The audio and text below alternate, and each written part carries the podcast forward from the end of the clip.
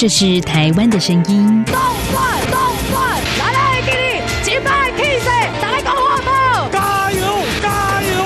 这也是台湾的声音。还有多少声音没有被听见？发噩梦的是遇到自己的朋友、自己一些队友是第二代。未来你打算在台湾定居吗？呃，可以的话当然定居嘛。这边怎么说也是一个民族自由的地方。每个人都有可能变成那少部分人。你没有公益，你不能维护基本的人权，那你就没有完全的安全。在这狂乱的年代，思考让我们自由，就要听晚报，听见新闻之外。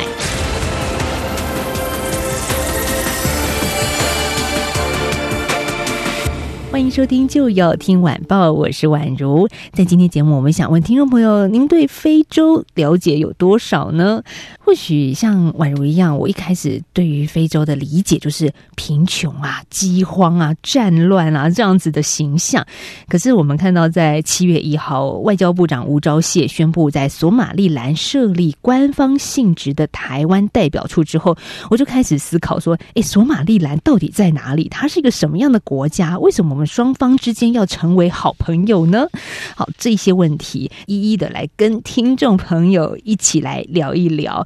我们的受访者曾经在非洲工作多年，他现在是独立评论在天下作者群之一翁世博。大家好，宛如你好，很高兴能上你的节目。好，我请到世博，当然是有非常重要的使命任务要交给你了，就是我全然不懂的非洲大陆黑色大陆，你要在今天节目。让我们听得懂、了解他，甚至也认识一下索马利兰。我们这个新的朋友到底是一个什么样的国家？听众朋友或许也一开始很好奇，跟宛如一样，为什么世博你会到非洲工作？但是我觉得讲非洲。一定你会很不开心，因为呢，你不是到非洲，就是一个州工作，对不对？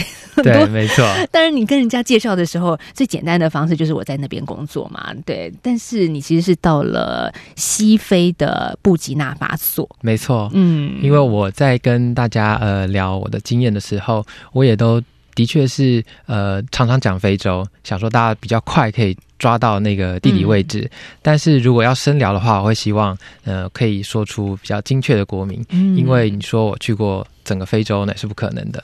那我去的就是西非，位于西非的布吉纳法索。那他曾经是我们的邦交国，所以我是因为邦交的因缘才到当地工作。嗯，但是你是退伍之后，然后到这个布吉纳法索工作了五年多的时间哦。对于一个年轻人来说，哎呀，如果一开始我们用一种很刻板印象来讲。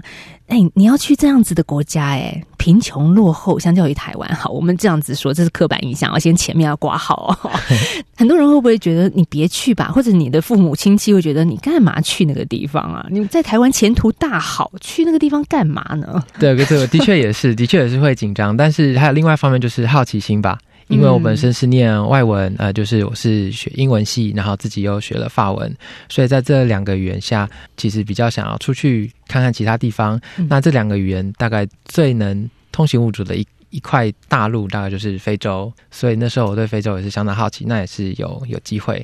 而且还有一个原因，就是在当地当时也有大使馆，有一个驻馆，那个官方的机构就让我们。安心了不少，那我们进出也都有大使馆的照应。其实是我们是去了一个艰苦的地区，但是生活上并没有呃那么艰苦，所以。不是住茅草屋，好，我我这样子讲，其实又显出我的这个弱智。哎，的确，当地人是住茅草或是土砖住的屋子，但我们呢这个说来不好意思，我们住的是有冷气的，这个是有车子可以坐的的工作环境。是，当然，你很重要的任务也是协助友邦国家的一个角色啦。去年底的时候，其实，在独立评论在天下有一篇文章，我觉得大家也会很好奇，它的标题叫做“如果我说非洲很进步，你会”。相信吗？好，我真的觉得很难相信。但是看了你的文章呢，发现哎，好像我们真的应该打破一下过去被呃媒体框架住的这种刻板印象。哎，呃，我觉得非洲并不是说不落后，其实它它的发展指数在联合国的各项人类发展指数上都是蛮低的，这是没错的。但是我发现的是，他们呃散播出来的形象都是只有落后这一块。因为我认为我看到的是落后跟呃先进并存它是一块蛮混合的，里面有呃有先进的地方，也有落后的地方。呃，那落后地方大概大家都已经在媒体上看到蛮多的，嗯但先进的地方，就譬如说，他们也是呃智慧型手机，也是人手一只，然后行动支付也是做的蛮蛮普及的。呃，那因为可能是因为他们的那个呃实体商店少，所以可能行动支付在这种广大的农村社会反而发展的很快。这种大家可能就比较难以想象，因为跟我们平常在媒体看到的落后的形象差太多。是这个很有意思。你在文章里面提到说，如果我要打到，譬如说打到中央广播电台总机号码，好零二二八八五六一六八，好，这是我们用电台的总机。可是如果是在非洲国家，在你待的布吉纳法索，那、可能就没办法。可能就要直接打给宛如了，就直接打给宛如的手机。机对对对。对对。那我们经常说，台湾有非常多的友邦国家是在非洲这个大陆哦，那大家就会好吧？台湾人的印象就是刻板印象，就是就是很坏嘛，就是觉得说啊，我们为什么要跟黑人小朋友做朋友呢？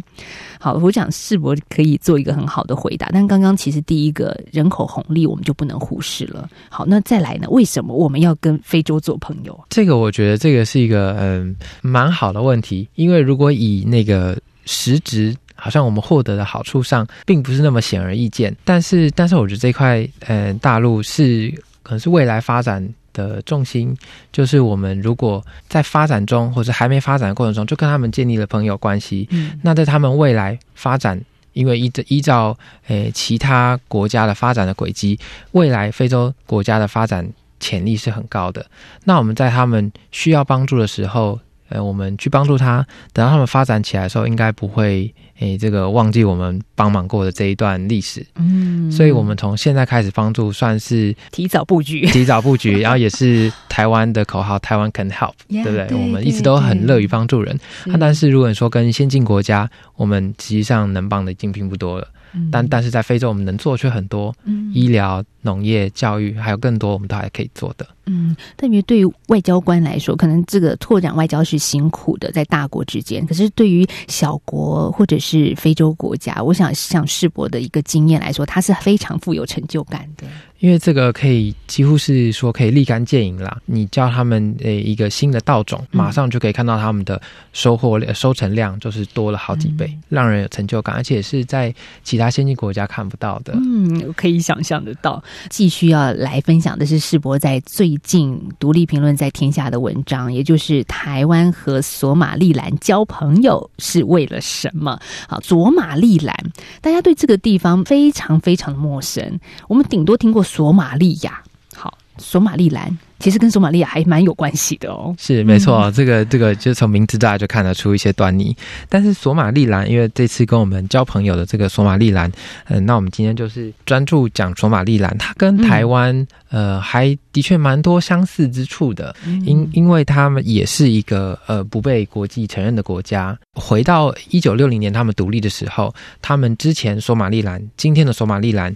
跟今天的索马利亚在当年就是不同国家的殖民地。今天的索马利兰是英属的，那今天的索马利亚是呃意是算是意大利的殖民地。那当初一九六零年各个非洲国家纷纷独立的时候，一个从意大利独立，那索马利兰从英国独立，本应就是两个国家才对，嗯但是呃他们又决定联合，就是合并成为一个大索马利亚。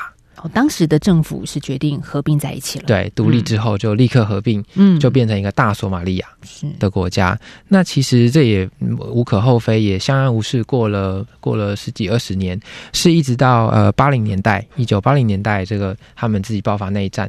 那因为这个其实在非洲还蛮常见的，因为非洲的种族相当多。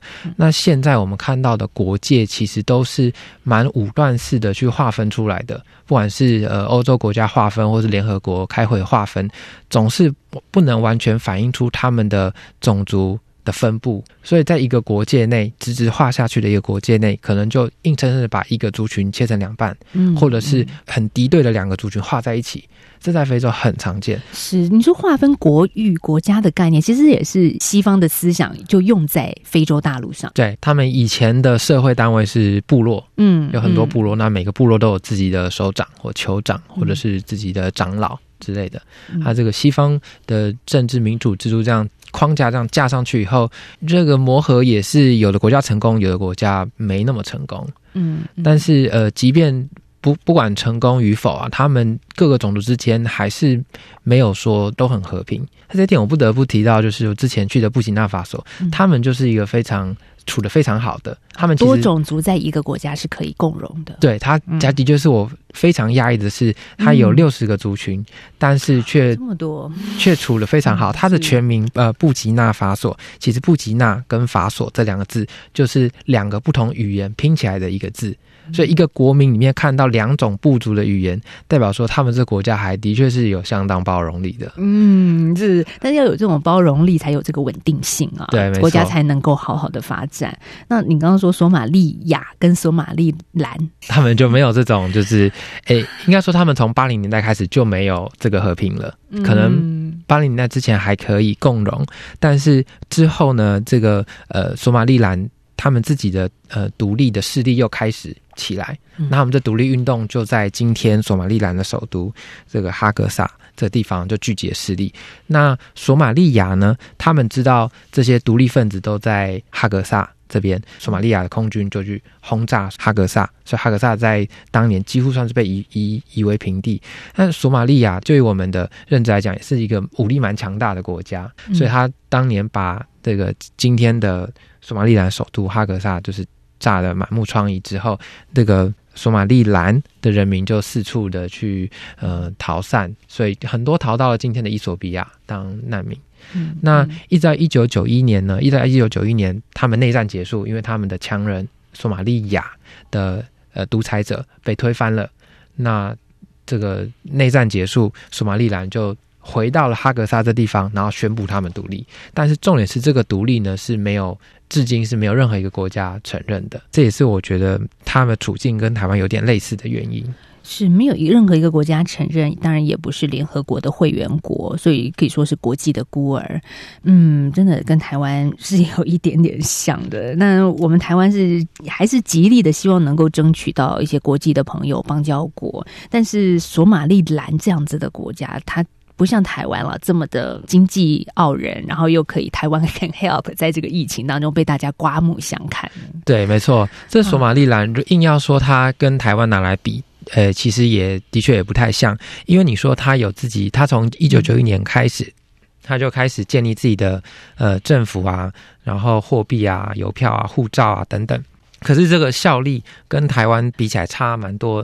譬如说他们的护照好了，呃，全世界大概不超过十个国家承认他们的护照。那索马利兰他们自己国民如果常出国要怎么办呢？啊他们还是会乖乖去申请索马利亚的护照，那比较好用。啊，索马利兰的护照，除非你去一些欧洲比较重人权的国家承认，比如说英国、法国、瑞典，他们是因为基于人权，所以承认你的护照，但他们还是不承认这个国家，他只是说我承认你的护照，就这样子。嗯，可是国家的组成要有军队、政府，政府有吗？这些要素他们都有吗？其实他们呃政府有啊是呃领土有，虽然有点争议，但是是有一块嗯蛮蛮、大的领土。对啊，呃，几嗯它几乎是呃非联合国会员里面领土最大的，因为它比台湾大了，它是台湾大概三点八倍。哦，你现在才讲，我我你看，我一直都一直觉得我们在讲的是一个小岛。哎、对，它是长沙好，它是呃不被联合国承认的国家里面，它的领土是最大的。那那它所以国家的要素还也都俱全吗也？都俱全，但是每一点都相对薄弱，嗯因为他们的领土是有争议的，然后他们的国，他们跟索马利亚的国界。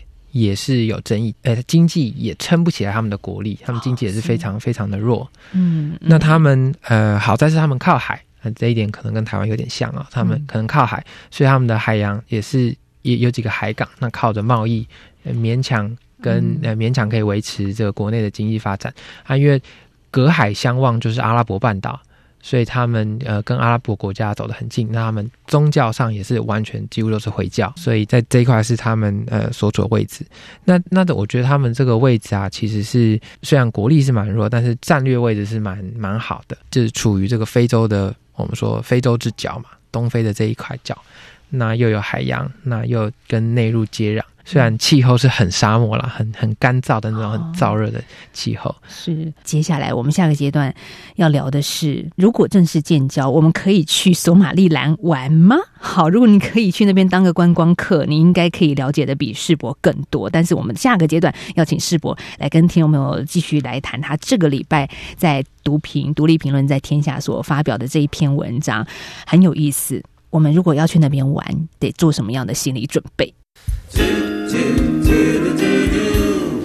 一起听最有 feel 的台湾之音。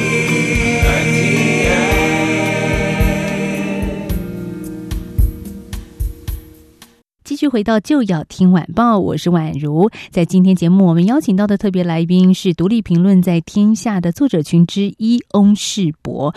好，世博要跟大家来介绍索马利兰，好玩吗？这件事情还真的没想过哎，去非洲可能很多人会去南非吧，对不对？我们的旅行社的连接的那种广告，但是索马利兰真的有人去过吗？这个我会我会呃写这样的文章，其实也是因为呃很多朋友他们这样问我的。的确，像宛如说的，啊大家如果想去非洲玩，上网稍微搜寻一下，大概出出现的行程都是南非，或者是呃有一些肯亚也肯亚对去看这个野生动物看动物大迁徙的。啊，对，这是我的梦想，还没去过。哦，对，这这个真的很值得去。它它会成为观光主力，也是因为它真的有那个，它真的有那个壮壮观的程度。嗯，那其他的非洲国家之所以呃没有出团，或者是你根本没有听过有人去那边玩，就是因为呃它并没有那么可以堪称世界级的景点。但是还是有人有跑去过索马利兰玩啊，这个就我有朋好朋友，他就亲身去过索马利兰玩。那当然可能不是专程去的，就是专程去索马利兰可能还蛮蛮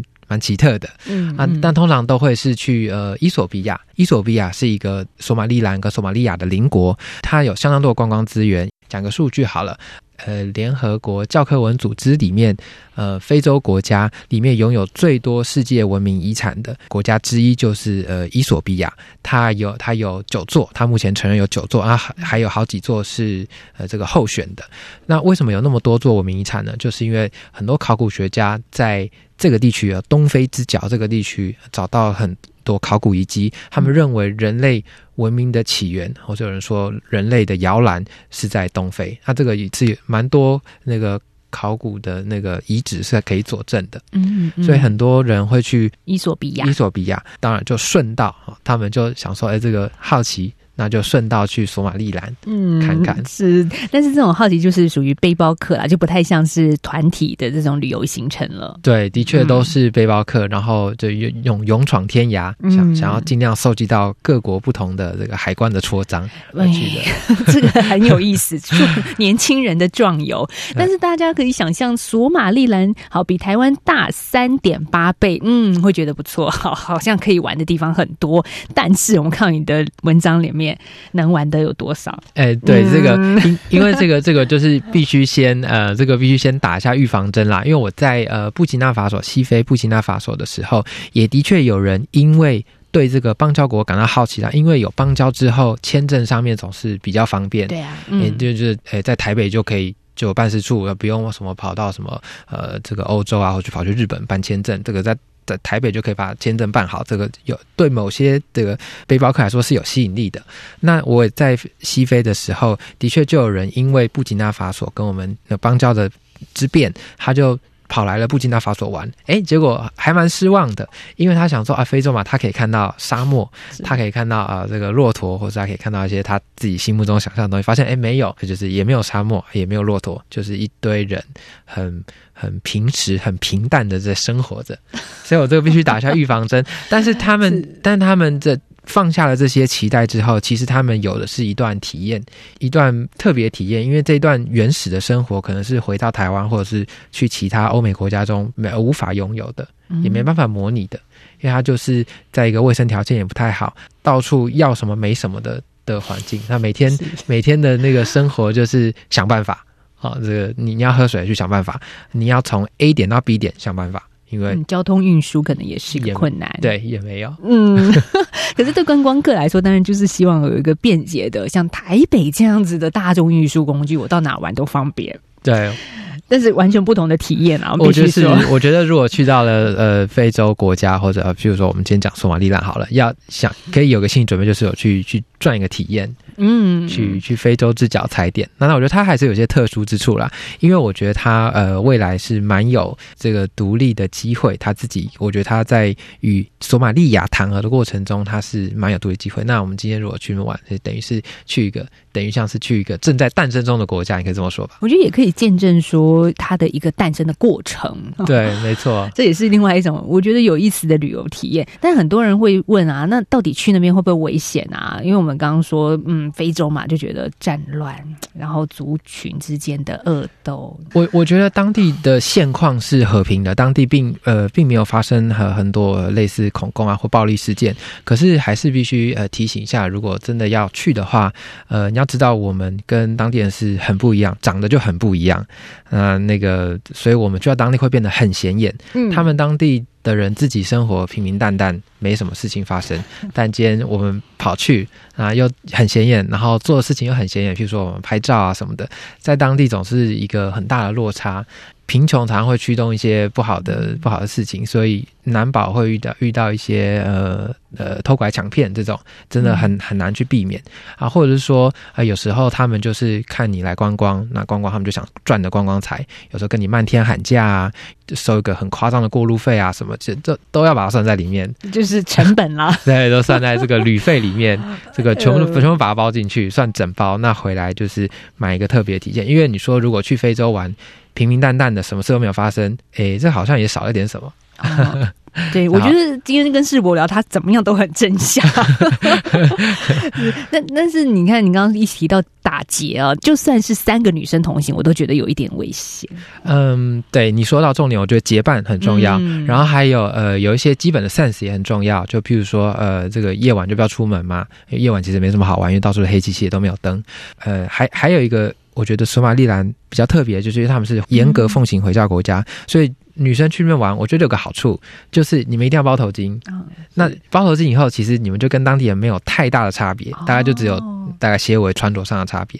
反倒是我们男生没有头巾可以包，所以我们 比你们女生还要显眼。我们走在路上可能比你们还危险。哎那、你们是你们入境水族把那个包起来，我觉得会很 OK 的。嗯，那再来说吃呢，在那边能吃到什么吗？在那边，我觉得跟台湾就有很大的不一样，因为在当地主食就是羊肉，嗯。啊，他们羊肉是他们的大量的出口的产品，因为他们的放牧业就很很发达，应该说也只有放牧业讲得出口了吧，所以他们呃每年都会出口大概近五百万头的牲畜，大概都是羊啦。然后他们就是出口到阿拉伯国家这样，嗯。那所以在当地你也可以很轻易的吃到好吃的羊肉。那除了羊肉以外，他们还有骆驼，嗯那还有骆驼，他们骆驼除了载货以外，呃，也是也是可以吃的哦啊，这是比较这个尊贵的菜肴，这个可能要稍微找一下到比较高档的的地方才吃得到骆驼肉。还有一个我没有写到文章里面的，这个比较具有争议的，就叫做那个 chat。那个巧茶，台湾翻作巧茶，那它翻作茶，呃，其实是把它翻的好听一点的，因为这个 chat 的这个恰克叶，这个有人说恰克叶啊，好听一点翻成巧茶，算是一种软性毒品。那它是叶子的形状，那你就咀嚼那个叶子，那你就会有嗨的感觉。那在呃 WHO 是定义为二级软性的毒品，台湾也当然就是也是列为毒品管制的。那但是在呃阿拉伯国家跟东非呃索马利兰这几个国家，他们是不管制的。所以有人说东非大麻，好，还真的有人就跑去了索马利兰，就为了嚼一嚼那个巧茶，他发现哎、哦还蛮嗨的啊、这个 就体验一下就好了。对对对，不会上瘾吧？哎这个只有体验一下，体验一下是不会上瘾的。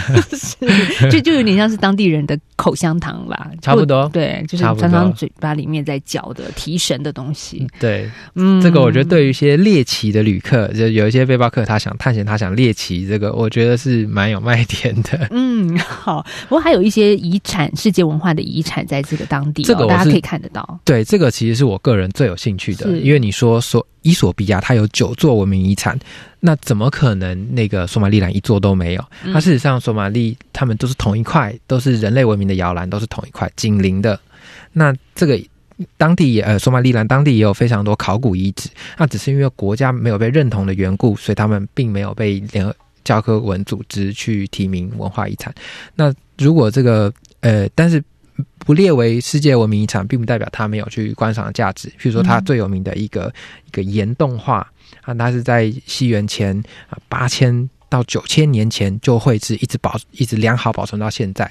那这个我觉得它完全具有文世界文明遗产的等级啊，只是因为国家关系，它并没有被被被列被被列进去。看见。对，那嗯除了这以外，还有好几个考古遗址都是你都可以看到人类史前文明的遗迹。嗯，谈到了就是说索马利兰。可以去玩吗？其实是可以的，但是当然，刚刚世博有提到好几段，你也得先注意的地方，自己的呃预算啦，还有人身安全各部分，嗯，可能都还是要当心一点啦。但言归正传，提到说，外交部在七月一号宣布跟索马利兰互设官方代表处之后，其实我们也看到后续的新闻，就是呃两国的代表啊，或者是公使就开始互派了。那到底我们跟这样子的国家交朋友有好处，当然也有坏处吗？哎，世博你怎么想呢？哦，我对啊，我对于这个新闻最近这个看到蛮多新闻的，包括政论节目，就是也也常在讲。那我我看了一下大家呃批评的点啊，就是说如果批评的话，我发现大家的着眼点都是在于，因为我们交朋友是一定会花钱的，那这个如果花钱得不到效益。那就会觉得这是一个一件不值得的事情。那我自己是觉得交朋友大概有就是有政治跟经济这这两个方面来来看，大家就最主要是这两个方面。那我觉得政治这边，呃，是我觉得是一好一坏啦。这好的就是，呃，它是一个有战略性的位置，它是非洲之角，然后它又处于伊索比亚的旁边。那伊索比亚，我一直提到这个国家，是因为它在非洲是真的很重要，因为它是非洲联盟的总部。它在伊索比亚里面有一百零八个外国使馆。啊，就是大概仅次于美国了。几乎所有国家在伊索比亚都设有，它是一个就是非洲的首都啦。简单说，它就是非洲的首都。所以，我们今天没有办法去伊索比亚设馆，我们却可以在旁边不远处就设馆。我觉得在战略位置上是蛮是蛮聪明的。那再来就是，诶，这个索马利兰它未来是很有机会独立，因为。他跟索马利亚谈和已经开始了哈，今年已经在伊索比亚，又是伊索比亚哈，在伊索比亚的穿针引线下，他们两国已经开始谈和了。那我觉得很有可能就像苏丹跟南苏丹一样，在两国谈和之后，南苏丹二零一一年就顺利成立了，现在是非洲最年轻的国家。那谁知道可能明后年搞不好顺利的话，索马利兰就会取代南苏丹成为非洲最年轻的国家。那我觉得我们提早布局是蛮聪明的，但我觉得也有坏处，就是我们今天。率先承认了一个全世界都没有被承认的国家，就会不会让大家也开始就是呃，就是反反思说哦，我们呃这个台湾是不是呃就只是跟一些不被承认的国家去交朋友？这一点是我觉得可能会被大家拿来做文章的地方。嗯嗯，那我觉得政治上投出了一好球一坏球，经济上我觉得也是一好球一坏球。那这个好球呢，我刚好提过，其实我看到索马利兰，我自己待比较久的。呃，我自己去呃西非的布吉纳法索代表酒，我自己都还蛮嫉妒索马利兰的。哦，为什么？因为因为索马利兰它有比较多的文化跟历史。嗯，那呃布吉纳法索，你说它是一个联合国承认的国家，你说它有呃世界文明遗产吗？啊、呃，其实。有啦，就一座哈，这个这个这个，因为它并没有那么多考古历史在里面，所以我看到这个索马利兰它有这么多人类历史遗迹在里面，我发现它其实是一个呃经济上蛮大的卖点。比如说，比如你可以做观光、做考古、做学术的交流，都是我觉得未来很可以发展的。那我觉得经济上诶也有缺点，就是因为他们主流主要的经济脉络。呃，跟台湾并没有那么大的相关联。譬如说，我说它出口牲畜，它出口羊跟骆驼，这个台湾应该没有台商会想去进索马利兰的骆驼来、嗯、来台湾吧？这个、呃、就是这个市场在台湾可能还要去考量一下。对 对，所以我就觉得说，这个可能在商业贸易上会会比较难做连接。那我觉得政治经济上这一次这个交朋友呢，我觉得投出了两好球两坏球，那这个蛮持平的。所以之后到底是有可不可以成功出击呢？我就去看后续的合作计划了。的确，这种派任的公使也都是双方都派出了资深的外交官哦，所以也都蛮有诚意的啦，是希望把这样子的友谊从一开始这样子刚刚的新朋友，慢慢的深化下去。对，嗯，好，我们在今天节目访问到的是独立评论在天下的作者群之一翁世博，也谢谢世博带着我们开拓眼界，看到了那一片黑色大陆的故事。谢谢世博，那谢谢婉如，谢谢大家。好，也谢谢听众朋友今天的收听，我们明天见喽，拜拜。